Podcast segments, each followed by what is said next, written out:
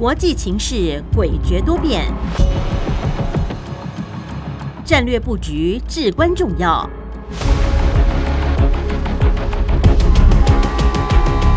关心台海局势发展，请听汉声电台《国际战略风云录》。曾福生带您拓展国际视野，掌握先机。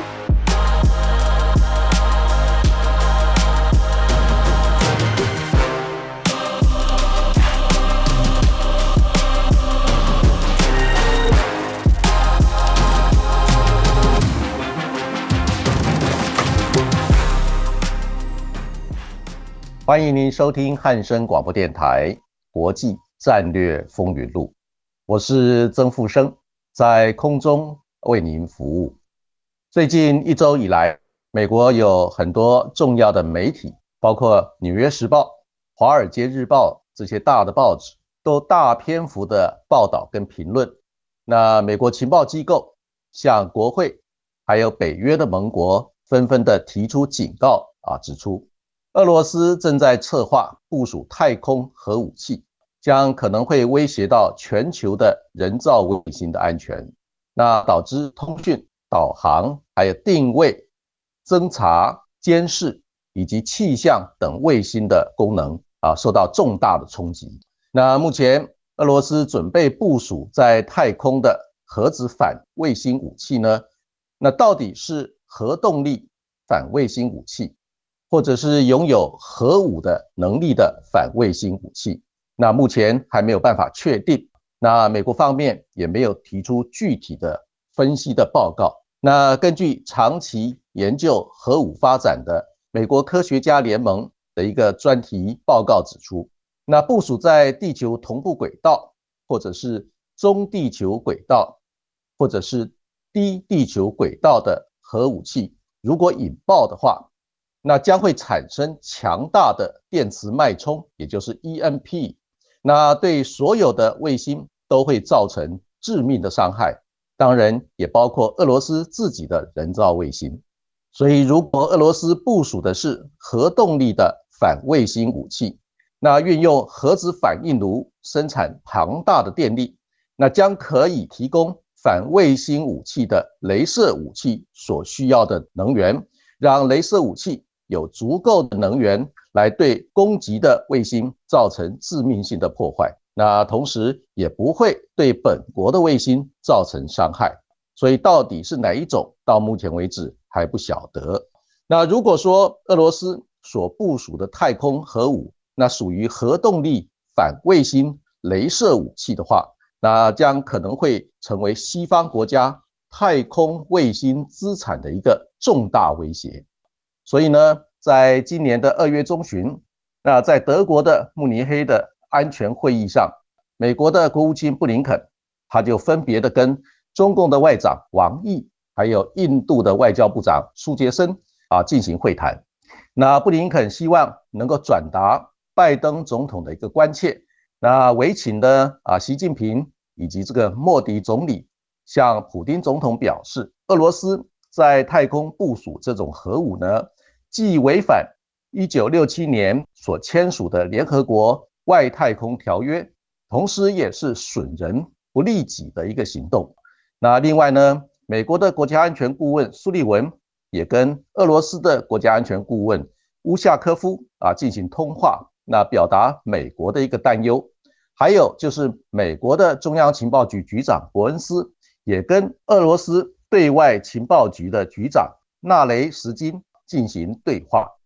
那沟通这项影响全球安全的重大事件。那不过呢，俄国的总统府发言人佩斯科夫最近表示，美国在散布对俄国部署太空核武的一个担忧，目的是为了要啊让国会能够通过援助乌克兰的法案。那俄国的外交部的官员也强调，美国的指控完全是捏造事实。无论如何，那现阶段，美国、中共还有俄罗斯都已经有能力跟技术来发射核动力的反卫星武器。那同时呢，美国也开始注意北韩是否在获得俄国的技术资源下，也开始要来发展这种核动力的反卫星武器，那造成东北亚局势的一个动荡根源。那这项大国之间的一个太空军备竞赛已经开始，那后续的影响将会越来越明显，也值得我们持续观察后续的发展。现在就让我们共同进入节目第一个单元：国际两岸大事记。国际两岸大事记。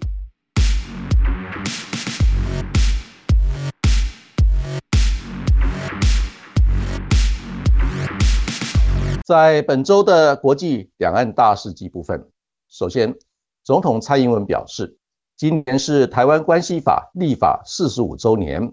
感谢美国政府与国会持续的透过国防授权法等方式。协助我国强化自我防卫能力，捍卫自由民主，守护区域和平。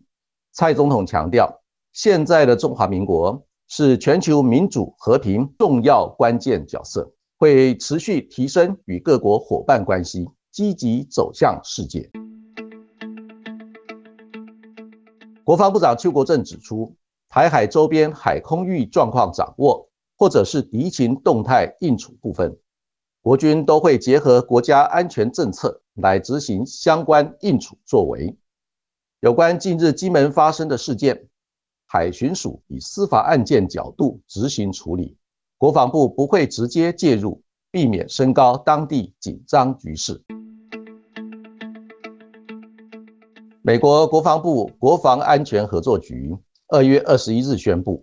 美国国务院已核准出售我国先进战术数据链系统升级规划与相关设备，约七千五百万美元。这次军售有助整合国军直管与勤监侦系统升级，提升现有共同作战图像效能，建立军事互通性，有力发挥国军联合战力。美军居于乌俄战争观察，正对作战方式进行改革，尤其是精准武器效能易受干扰，无人机队与数位监控等，可以远远超出前线，对身在任何地方人员构成风险。例如，手机好比第二次世界大战期间士兵在前线吸烟造成的危险，是伞兵坑里的新香烟。美国国务卿布林肯、日本外务大臣上川洋子与南韩外交部长赵对列，二月二十二日在巴西出席 G20 外长会议，举行三边会谈，确认三国合作强化区域核主能力，重申维护台海和平稳定重要性的共识。美欧国家对俄罗斯制裁。但是，俄国企业改从中国大陆、土耳其、印度与阿拉伯国家等进口替代商品，同时透过影子船队，让出口石油价格不受制裁限制，导致俄国经济成长不跌反升，也让美欧对俄制裁力道难以发挥预期效果。大陆国家外汇管理局二月十八日公布。二零二三年国际收支数据报告显示，外资企业二零二三年对中国大陆直接投资净流入三百三十亿美元，比二零二二年减少八成，连续两年减少，创下三十年来的新低点。美国贸易代表署二月二十四日公布二零二三年中国世贸组织合规报告，指出。中共仍然是对世界贸易组织建立的国际贸易体系最大的挑战。中共加入二十二年后，仍然采取国家指指挥的非市场经济做法，违背世贸组织所体现的规范与原则。中国大陆科技公司面临生成式 AI 技术不断突破，已经倍感压力。在先进技术依赖美国科技系统状况下，可能会进一步落后。当前 AI 科技正迈入新阶段，美中两国 AI 科技差距恐将会日益扩大。美国德州民营公司直觉机器打造的月球登陆器奥德修斯号，在美东时间二月二十二日晚间成功登陆月球南极附近，成为全球首家成功登陆月球的企业，将有助美国在二零二六年重返月球的阿提米斯计划。以上就是本周国际两岸大事记的主要内容。欢迎您继续收听节目第二个单元《洞见战略风云》。洞见战略风云，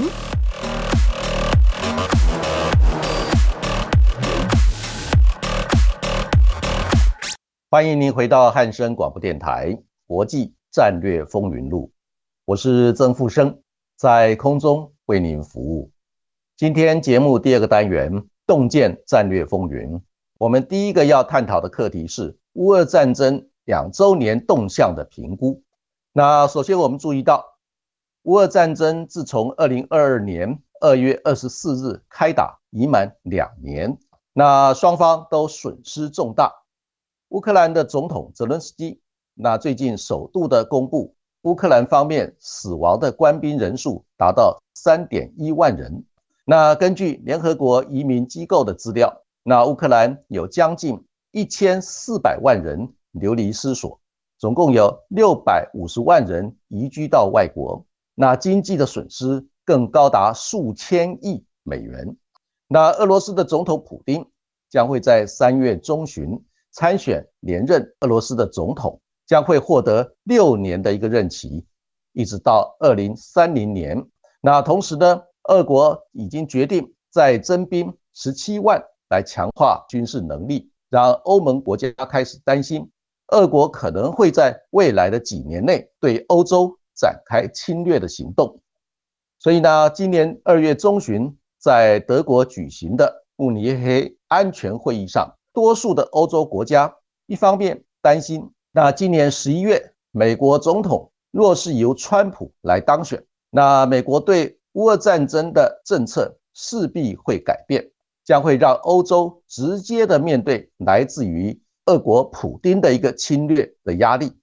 另外一方面呢，那多数的欧洲的国家虽然表示说啊会坚定的支持乌克兰来对抗俄罗斯的侵略，但是呢也开始理解，那欧洲有必要强化战略自主的一个国防能量，那积极的来应对俄国可能的一个威胁。那所以从这些新的动态显示，那乌俄战争持续两年后呢，美欧俄中，也就是美国。欧盟还有俄罗斯以及中共方面这些大国之间的一个竞争跟合作的结构，也正在发生重大的变化。所以呢，我们必须要持续密切的观察后续的一个动向，并且做出及时的一个战略评估，啊，成为调整我国国家安全政策的一个重要基础。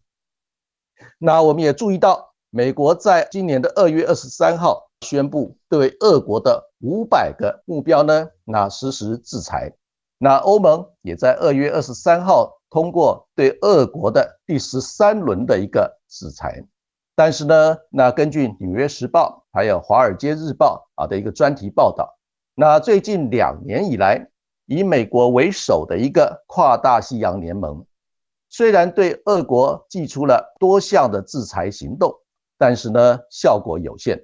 并且不能够停止俄国这部战争机器持续的一个发动。同时呢，除了美国跟欧盟等五十二个国家支持对俄国的制裁行动之外呢，那全世界多数的国家，包括中共、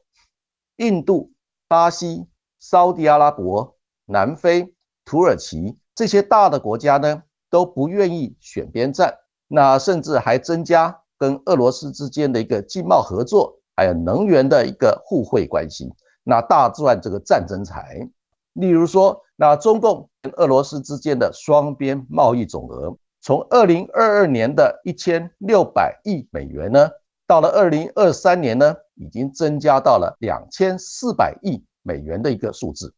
还有呢，就是印度对俄国石油的进口，在短短的一年之间呢，增加了几十倍。那印度呢，还将俄罗斯的石油转售给欧洲国家来赚取利润。所以从这些迹象显示呢，那国际政治、经济跟战略的格局已经越来越复杂、诡谲多变，而且多数的国家都从自己国家本身的一个啊利益作为考量。那对于整个全球性的一个国际秩序跟战略结构啊所提供的一个新的一个趋势呢，并没有太多的一个重视。那这一点也值得我们持续密切的注意。那现阶段。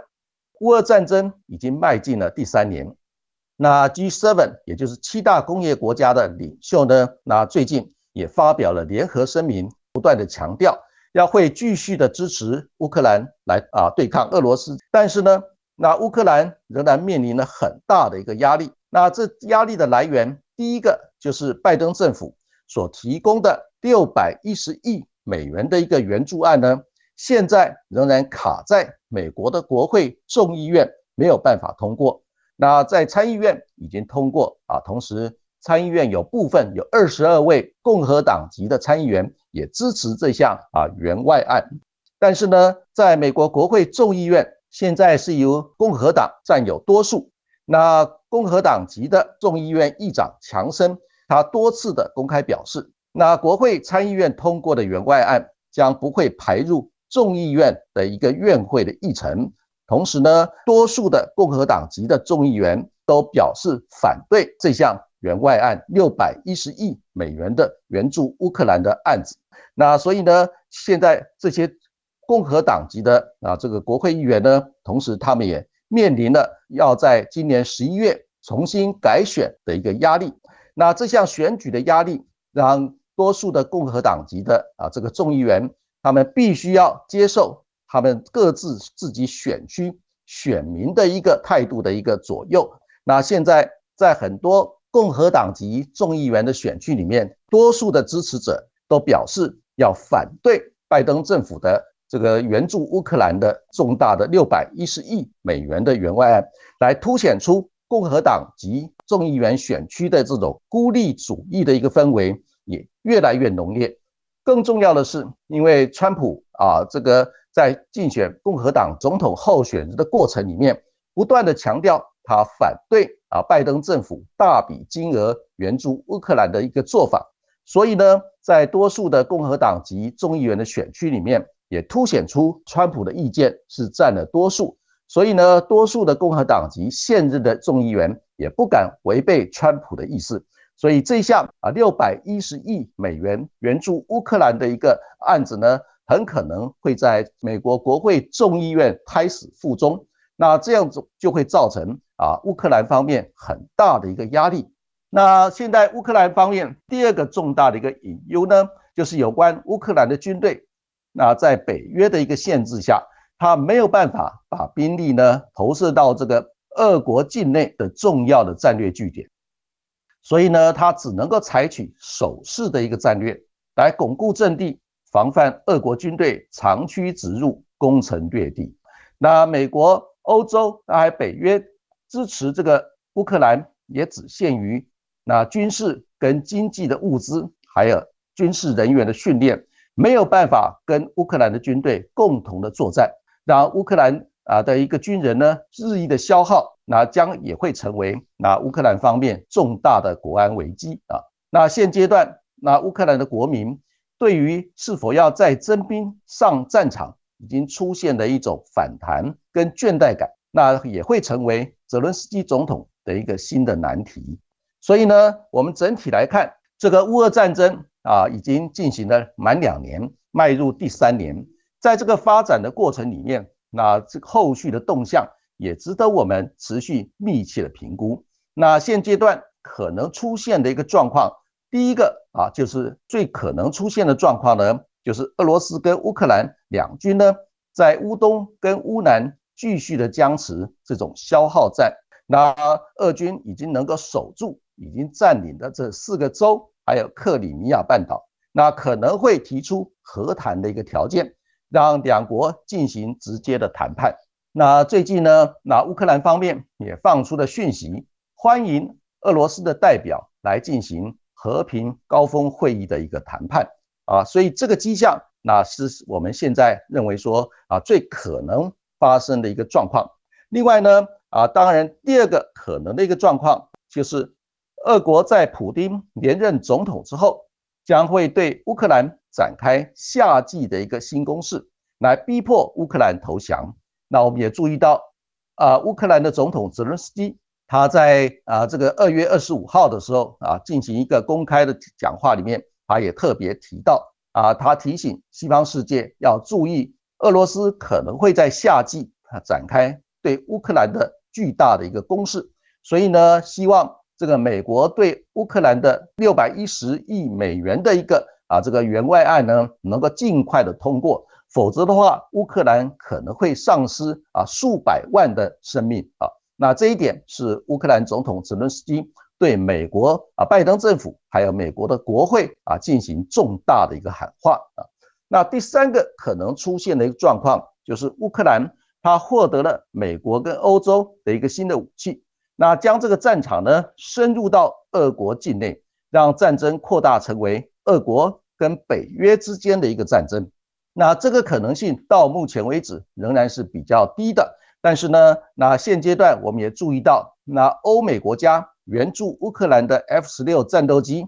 还有他们为乌克兰训练的这个飞行员，已经陆续的啊结训到位。那很可能会在今年的春天啊开始呢啊进行直接投入战场。那一旦乌克兰拥有 F 十六战斗机，还有训练有素的飞行员的话，那很可能就会让整个战局呢深入到俄罗斯。境内重要的战略据点，如果这个动作啊持续进行的话呢，那很可能就会引爆那俄罗斯跟乌克兰之间啊的冲突外溢到啊其他欧洲的啊国家。那在这种状况之下，那爆发第三次世界大战的可能性也开始上升。那第四种啊这个发展的可能性呢，就是俄罗斯。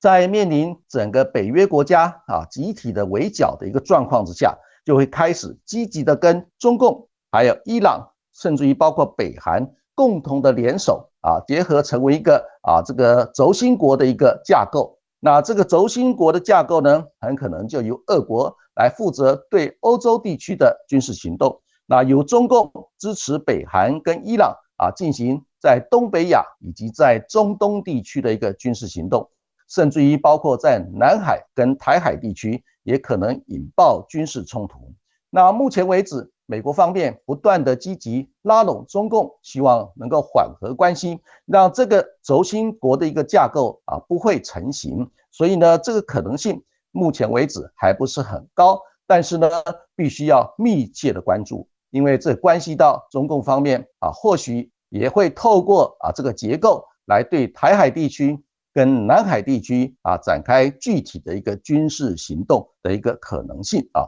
所以这一点要特别的注意。那第五个可能发展的趋势就是乌克兰内部出现政局的一个变化。那因为泽伦斯基他没有办法处理啊跟美国之间还有跟欧盟之间有关军事援助的一个重大的项目，导致于内部的部分的人士对他有所不满。在这种过状况之下呢，那乌克兰是否会出现政局的变化，导致整个乌俄战争的结构性转变？这个可能性也不能够排除。那最后一个可能发展的趋势，就是俄罗斯内部出现了政局的变化。那这种政局的变化啊，到目前为止来看的话啊，可能性啊正在下降当中。因为现在在俄罗斯内部能够跟普京竞争啊权力位置的。啊，人士呢几乎是看不见，而且呢，跟普丁政权啊对抗的一个新的政治集团也没有出现，所以在这个状况之下，那俄罗斯内部出现政局变化的一个啊可能性呢也在下降当中。所以整体来看，我们评估认为，那第一种状况，也就是啊这个俄乌两军在乌东跟乌南僵持的消耗战持续。但是呢，俄乌两军都已经有一点失老兵疲的一个状况之下，可能会愿意接受双方进行和谈的一个架构跟条件来进行和谈，让军事对峙的一个状况啊降温。那这一点呢，也可能是啊我们后续可能看到的一个状况。那我们认为这种几率也在上升当中啊。我们休息一下，再进行下个课题的探讨。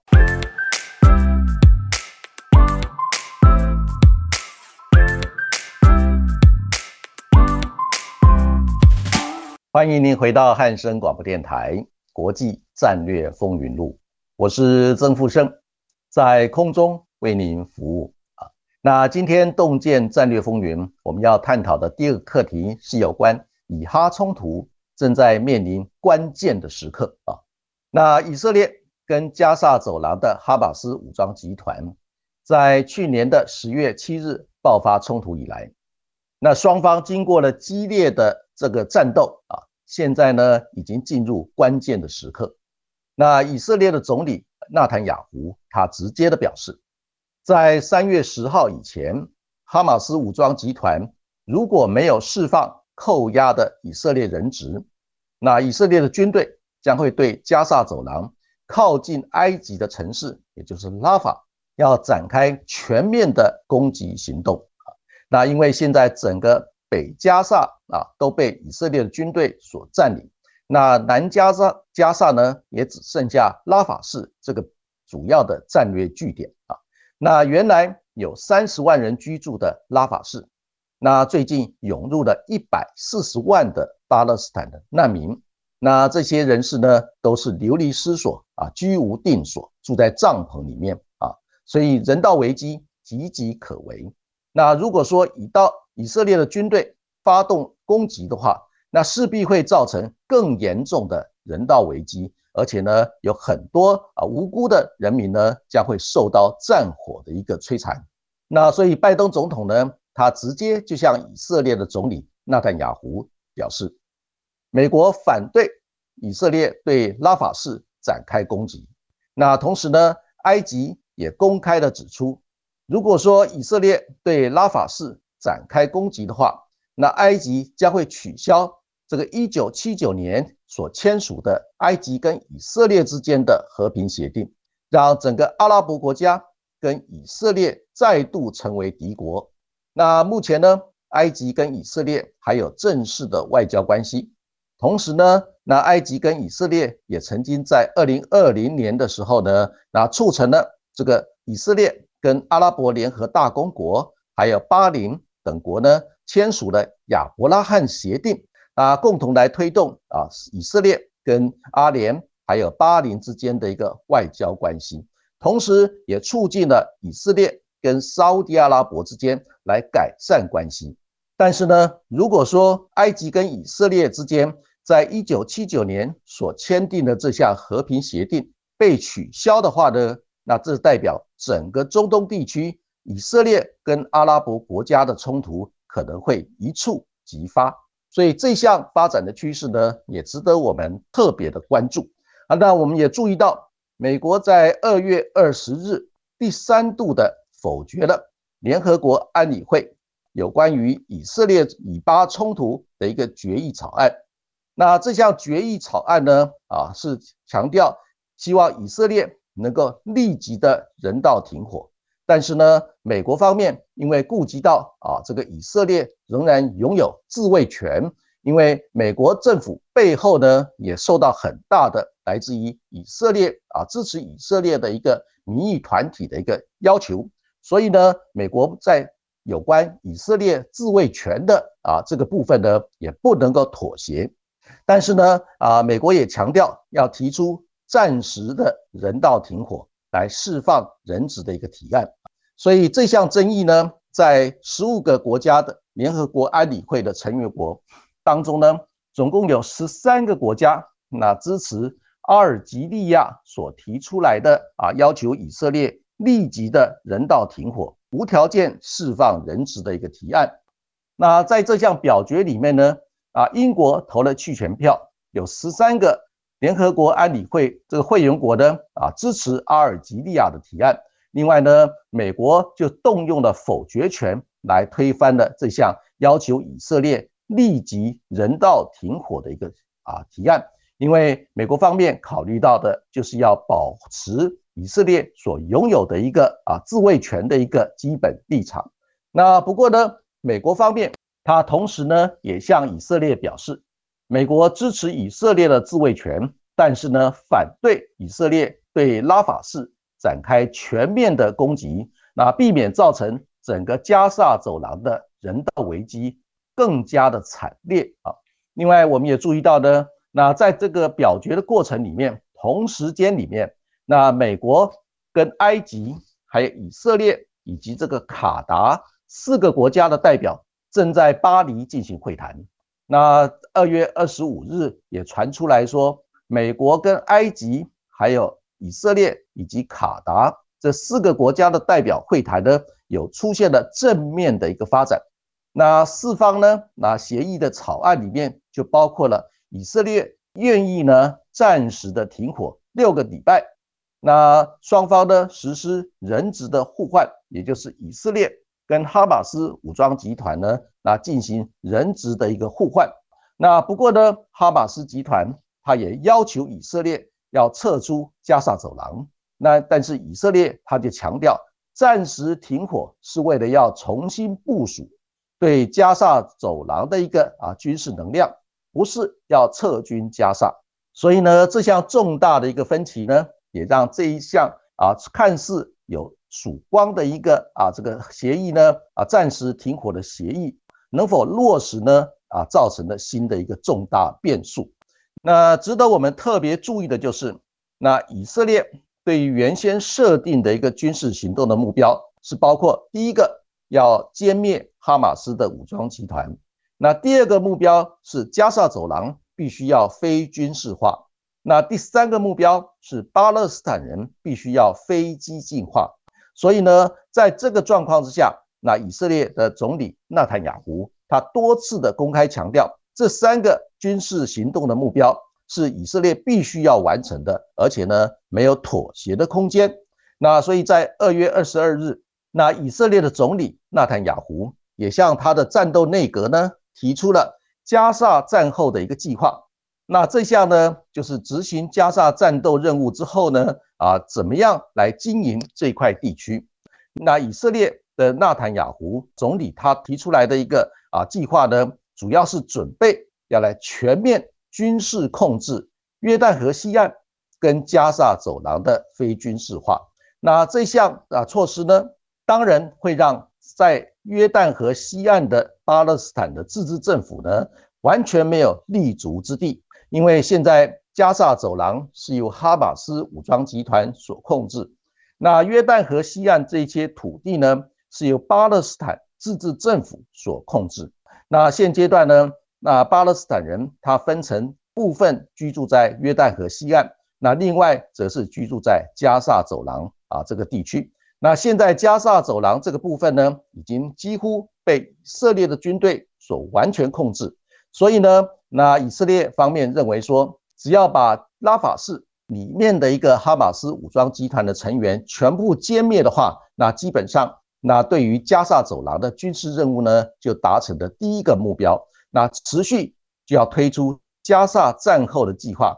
来推动第二个达成第二个目标，也就是加沙走廊非军事化。还有呢，啊，希望能够啊控制约旦河西岸的话。让整个巴勒斯坦人非激进化啊，这个目标。但是呢，这项做法，美国的国务卿布林肯在二月二十三号得到了这份啊这个加沙战后计划之后，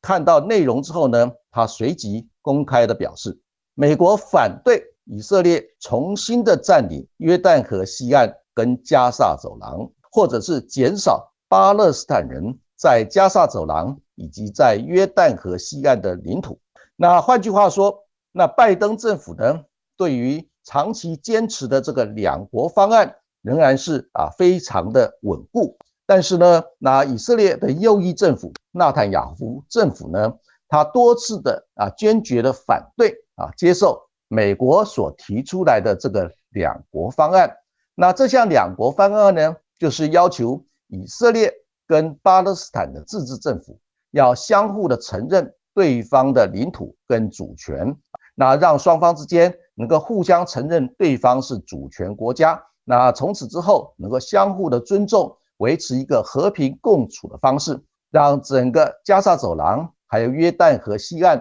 甚至于包括中东地区，能够恢复到一个比较稳定的一个环境。